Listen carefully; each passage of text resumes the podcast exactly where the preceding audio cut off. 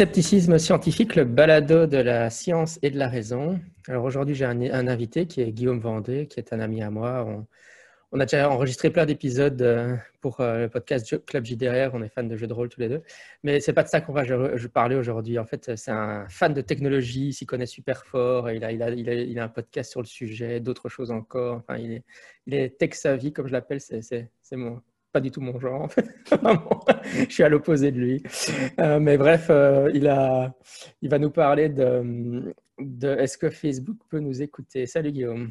Salut Jean-Michel. Euh, bah, merci beaucoup de me laisser un peu pouvoir m'exprimer sur ton podcast, c'est cool. Ouais, et puis je, vois toujours passer tes trucs sur la technologie et je suis toujours admiratif parce que moi, j'y comprends rien. Mais... ah, c'est inquiétant quand tu dis ça parce que ma volonté, justement, c'est de pouvoir aussi le vulgariser dans une certaine mesure. Alors, ça veut dire que je fais peut-être pas bien, bien mon travail. J'essaie de le faire encore mieux. mais non, mais c'est sympa de, couvrir ce sujet-là parce que c'est des sujets qu'on couvre pas tellement et puis euh, dans la communauté sceptique et puis ça vaut la peine. Euh, voilà. Euh, très bien. Ben oui, donc j'ai vu que récemment, tu avais eu des conversations avec ça sur Internet, avec des gens qui s'imaginent que Facebook peut nous écouter. Donc, c'est un peu ce qui a amené à, à, cet épisode. Tu peux nous raconter quel est le problème? Ouais, alors le problème en fait, c'est quelque chose qu'on peut tous avoir perçu si on utilise un peu les, réseaux sociaux. Euh, tu sais, le sentiment, il est toujours un petit peu le même, c'est que tu, as une conversation avec des amis dans un bar, euh, chez toi, euh, au travail, sur un sujet donné. On pourrait parler, je sais pas, de, d'un sujet que tu n'as pas l'habitude d'ailleurs d'échanger avec tes proches, un voyage, des animaux, etc. Et subitement, quelques jours après, dans ton fil d'actualité, tu vois monter euh, une publication médiatisée qui reprend très précisément euh, le sujet que tu as abordé. Et là, tu te dis, mais attends, c'est complètement dingue, j'ai n'ai pas fait de recherche euh, sur ce sujet sur mhm. Internet. J'ai pas, j'ai pas exprimé de centre d'intérêt sur Facebook, j'ai pas été liker une page en particulier. J'ai l'impression que j'ai fait aucune interaction numérique. Et pourtant, Facebook arrive à m'envoyer des publicités sur ce sujet-là. Alors, il y a une explication très simple, c'est qu'il nous écoute. Euh, et, ce sentiment, il est souvent renforcé quand tu te rends compte que l'application Facebook sur ton mobile, elle accède à ton micro, euh, parce que c'est quelque chose qu'on peut vérifier assez facilement euh, sur, son smartphone, c'est les autorisations. Et, effectivement, souvent, l'application Facebook a l'autorisation du, micro. Du coup, la, réaction qu'on a souvent, c'est de se dire, bah ouais, Facebook nous écoute. Et quand on creuse un peu sur Internet, on se retrouve très très vite avec ce sujet qui peut être abordé, euh, ou même évidemment sur les réseaux sociaux où il y a plein de vidéos Facebook, euh, vidéos YouTube, pardon, qui, montrent ça. Et donc c'est un sujet euh, d'inquiétude, et je trouve ça intéressant d'essayer de, le creuser je vais spoiler un petit peu la fin de cet épisode, Jean-Michel, j'en suis désolé, mais je ne sais pas dans le fond si c'est vrai ou si c'est pas vrai.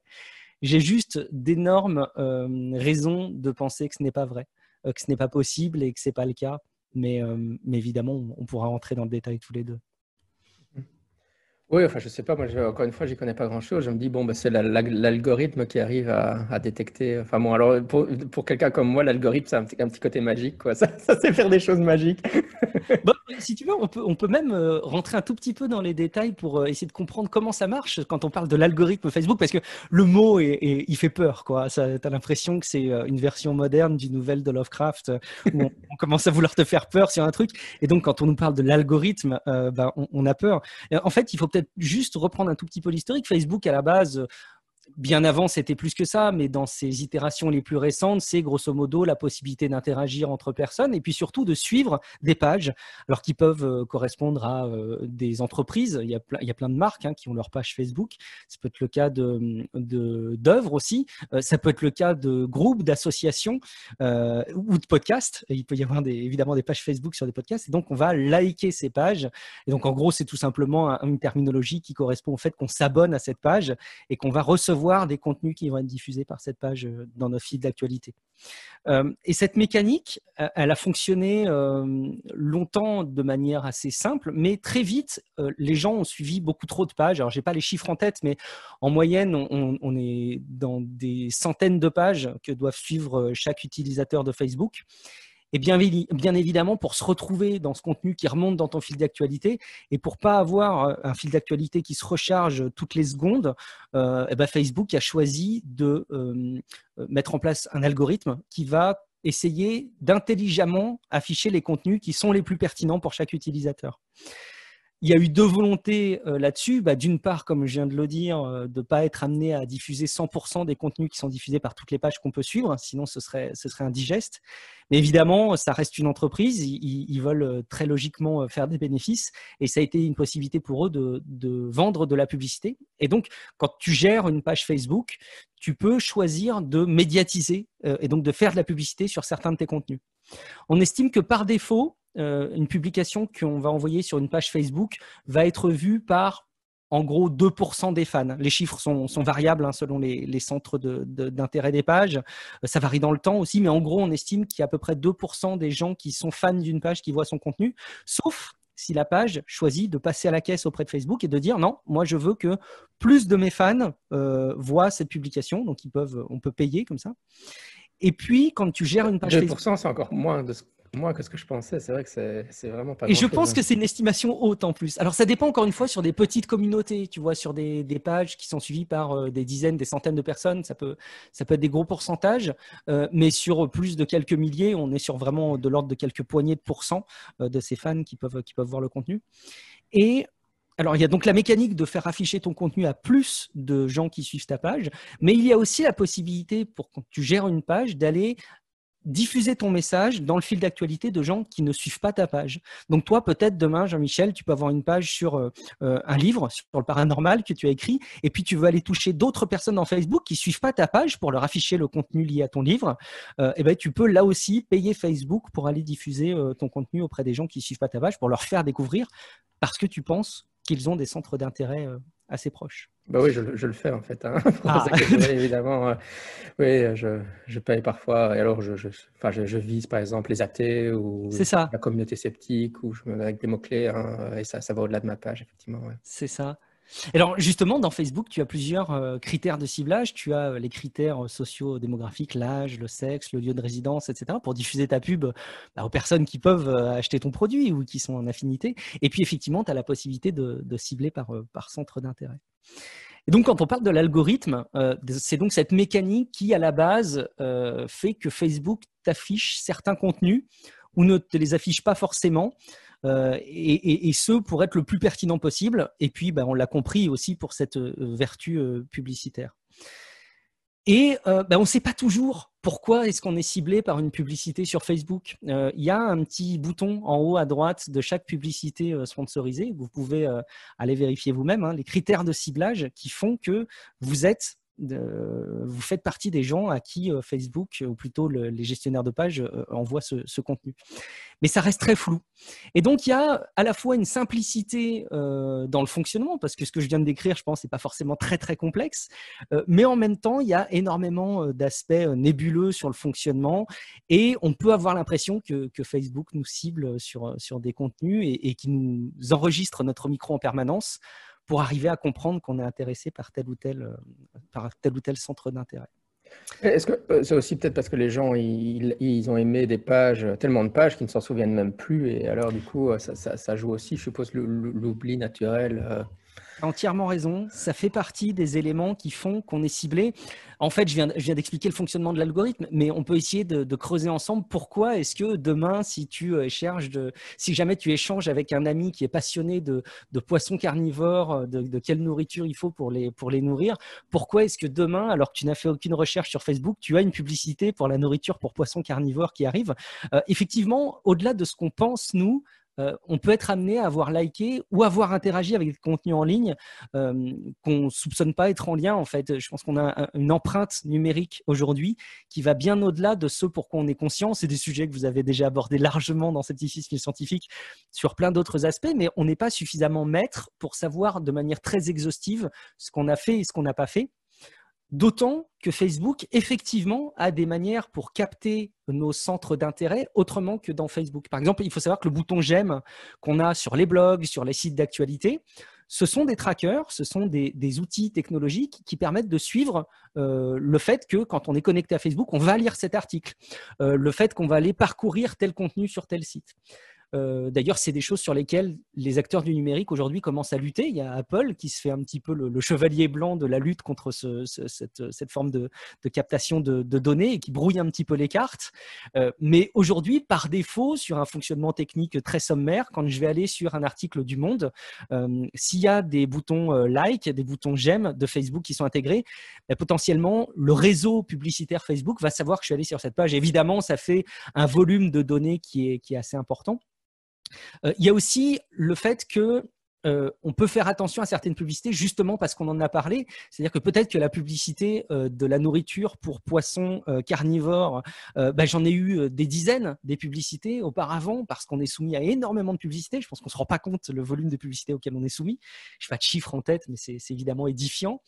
Et, euh, eh ben, notre attention est captée parce que justement, on en a parlé juste avant. C'est le syndrome un peu de la voiture qu'on va acheter. Tu sais, on a ce modèle de voiture en tête. Euh, on se dit, tiens, je vais peut-être acheter ça. Et subitement, sur la route, tu la croises dans toutes les rues, quoi. Euh, à part certains véhicules de, collection. Mais c'est vraiment un syndrome qui est, qui est assez communément répandu et qui peut, qui peut se manifester aussi sur, sur les réseaux sociaux. et il y a aussi quelque chose qui, qui explique le fait qu'on puisse être soumis à ce type de publicité de manière très, très pertinente. c'est que effectivement, Facebook a cet algorithme de diffusion de contenu, mais ils ont aussi euh, de l'intelligence dans le fonctionnement de leur euh, service qui est très très poussé et qu'ils arrivent justement avec une somme de signaux faibles à avoir un profil très fiable de ce qu'on aime. Je pense que si on répond à quelques questions clés à Facebook euh, sur ce que toi et moi, Jean-Michel, on aime, ils vont être très très très forts pour nous mettre dans des cases d'audience qui pourrait correspondre à certaines audiences. Euh, et c'est peut-être ça qui fait au, fond le plus peur, c'est que c'est pas quelque chose qui serait de l'ordre d'un complot établi euh, dans une boîte telle que Facebook euh, à, notre rencontre, mais c'est plutôt le fait que sur la base de notre comportement complètement normal aujourd'hui, ils en arrivent à déduire des choses qui sont très fines et très précises et que leur ciblage publicitaire puisse être très très pertinent. Ça, c'est les choses qui expliquent. Je ne sais pas si, tu, si ça t'évoque quelque chose, toi, Jean-Michel, que ce soit des expériences ou des, ou des parallèles que tu peux faire sur d'autres sujets. que je suis en train non, mais bon, une de mes premières réactions, c'est évidemment, moi, je me chope plein de trucs de pubs sur des trucs paranormaux qui, qui, qui euh, prodigieusement. c'est le, contre, la contre-publicité. En fait, ils se trompent et ils m'envoient des, des, pubs pour des stages de Reiki et d'imposition des mains, des machins. J'ai dit, mais oui, j'ai dû, dû, cliquer sur le que j'aimais bien le paranormal quelque part. Mais heureusement, leur profiling n'est pas encore parfait. Mais euh, ouais, non, sinon, ça me fait rire parce que ça me fait aussi penser à plein de trucs de science-fiction, évidemment, comme euh, Minority Report avec la prédiction, arriver à faire des profils de gens tellement au point qu'on pourra prédire avec une précision très très forte les, les meurtres, etc. Enfin, comme on dit en, cyberpunk, le futur c'était hier. Hein, Tout à fait. Mais c'est d'ailleurs, euh, quand on parle là aussi d'algorithmes, hein, ce sont des mécaniques qui se mettent vraiment en place dans certains pays. Euh, jusque-là, euh, ce que tu décris, hein, d'essayer de prédire les lieux où il peut y avoir des crimes, pas de manière aussi fine que dans le film, évidemment, mais avec des tendances pour renforcer des présences policières sur certains secteurs. ce qui là aussi peut faire un petit peu froid dans le dos, peut-être beaucoup plus légitimement que les pseudo-complots que, que, je décrivais. Mais c'est des choses auxquelles on arrive. Alors, les résultats sont pas énormes, sont pas très convaincants pour l'instant, mais peut-être que ça va évoluer. Il y a un, truc aussi que je voulais souligner, euh, Jean-Michel, là-dessus, c'est que un, un, des critères d'explication qui, favorise ce sentiment qu'on peut avoir, c'est qu'il ne faut pas nier non plus que ces boîtes, c'est des, maladresses euh, permanente. Euh, probablement beaucoup de monde a entendu parler de l'affaire Cambridge Analytica, donc il y a des, espèces de scandales de gestion de données euh, avec des abus clairs et évidents. C'est la raison pour laquelle hein, il y a des législations comme le Règlement général sur la protection des données, le RGPD, le fameux RGPD, qui se mettent en place. C'est qu'il y a des, des, choses qui sont clairement abusives sur la collecte de données et bah, ça fait office de suspect parfait. je pense qu'effectivement, Facebook, on peut défendre certaines, certaines choses. On peut notamment pas facilement les incriminer de nous écouter avec notre micro en permanence sur notre smartphone. Je pense que c'est pas vrai. On va encore plus détailler après. Mais par contre, c'est très très loin d'être des acteurs qui ont montré pas de blanche. Et, je pense que ça entretient un petit peu ce, sentiment aussi auprès du grand public. le fait qu'il y ait tous ces, scandales, euh, il y a même quelque chose de tentaculaire. Tu parlais du cyberpunk. Euh, dans le cas de Facebook, c'est à la fois le réseau social, mais c'est aussi une entreprise énorme qui a racheté WhatsApp. Donc, ils ont évidemment aussi euh, beaucoup, beaucoup d'utilisateurs de, messagerie. Euh, ils ont aussi racheté Instagram, qui est un réseau social basé sur la photo. Et là aussi, il y a de la donnée et de la publicité qui, est capitalisée de manière très, très massive. Et Oculus aussi. Donc, Oculus, qui est cette entreprise qui, fournit du, matériel de réalité virtuelle, qui est un acteur important pour la réalité virtuelle. Euh, et ça donne un côté euh, bah, corporation euh, cyberpunk qui touche à des aspects technologiques très avancés. Et on est dans une période où justement tous ces événements sont en train de se dérouler sous nos yeux. Là aussi, tu parles de cyberpunk, on pourrait citer Neuralink d'Elon Musk, où il est justement en train d'essayer d'anticiper des interfaces cerveau euh, machine. Donc voilà, il y a tout un sentiment euh, global euh, qui, favorise, je pense. Évidemment, je pense. Enfin, moi, une réaction comme ça à chaud, je me dis, bah oui, on voit beaucoup dans, les films d'espionnage des micros ou justement des agences la NSC, etc., qui écoutent tes conversations. Et finalement, pour quelqu'un qui, qui n'y comprend pas grand-chose, c'est ça qu'on voit dans les films. Alors on se dit, bah oui, en fait, j'ai un, bug dans mon, micro, mais c'est finalement une explication extrêmement simpliste, alors que la, technologie derrière est, beaucoup plus complexe que ça. Elle, est, complexe aussi euh, parce que quand euh, on s'amuse à calculer, il y en a qui se sont amusés à calculer ce que ça représenterait de euh, capter la donnée audio de tous les utilisateurs Facebook dans le monde avec leur smartphone. Et en termes de trafic de données, ce serait euh, gargantuesque. Euh, en termes de stockage de données, ce serait tout aussi énorme. Et en termes de ressources pour arriver à retranscrire l'audio en texte et dans ce texte, arriver à identifier les thèmes qui sont forts pour t'attribuer un centre d'intérêt pertinent pour de la publicité, ce serait complètement édifiant. Si on s'amuse un petit peu et si on creuse d'un point de vue technologique, ce serait impensable. Pourtant, ce sont des entreprises qui ont des ressources incroyables hein, en termes de, data center. Euh, ils sont pionniers sur euh, des ressources de type intelligence artificielle pour analyser la donnée. Mais malgré tout, il y a toutes les bonnes raisons de penser, quand on connaît le fonctionnement de la tech aujourd'hui, de se dire à date, on ne peut pas certifier qu'ils ne nous écoutent pas, mais il est très improbable qu'ils aient des ressources suffisamment avancées en termes de stockage et d'analyse pour traiter une telle masse de données. Et comme je le disais tout à l'heure, ce qui est dingue, c'est qu'ils n'en ont pas besoin. Ils arrivent à avoir beaucoup plus de signaux très pertinents euh, sans aller nous écouter massivement de manière aussi grossière pour avoir des ciblages qui sont très fins c'est là aussi où je pense que ça, devrait nous faire peur plus sur cet aspect-là, euh, finalement. Euh, et puis un dernier truc aussi que je voulais signaler là-dessus, hein, qui, favorise ce sentiment, bah, c'est que c'est très difficile de tester du coup.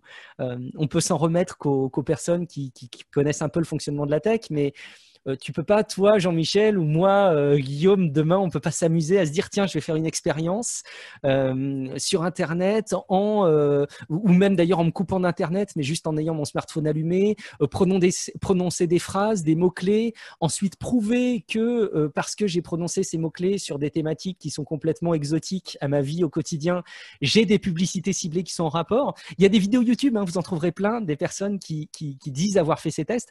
Le problème, c'est que euh, je pense que les auditeurs de scepticisme scientifique sont trop aguerris à, ce que ça requiert euh, comme, euh, comme, rigueur de faire des tests pour très très vite comprendre qu'il est très impossible de vérifier le fait qu'ils le font ou ils ne le font pas, de nous écouter massivement sur nos micros. Euh, et je ne sais pas s'il y a beaucoup de domaines d'ailleurs, autres que la technologie, où on peut aussi difficilement faire des tests.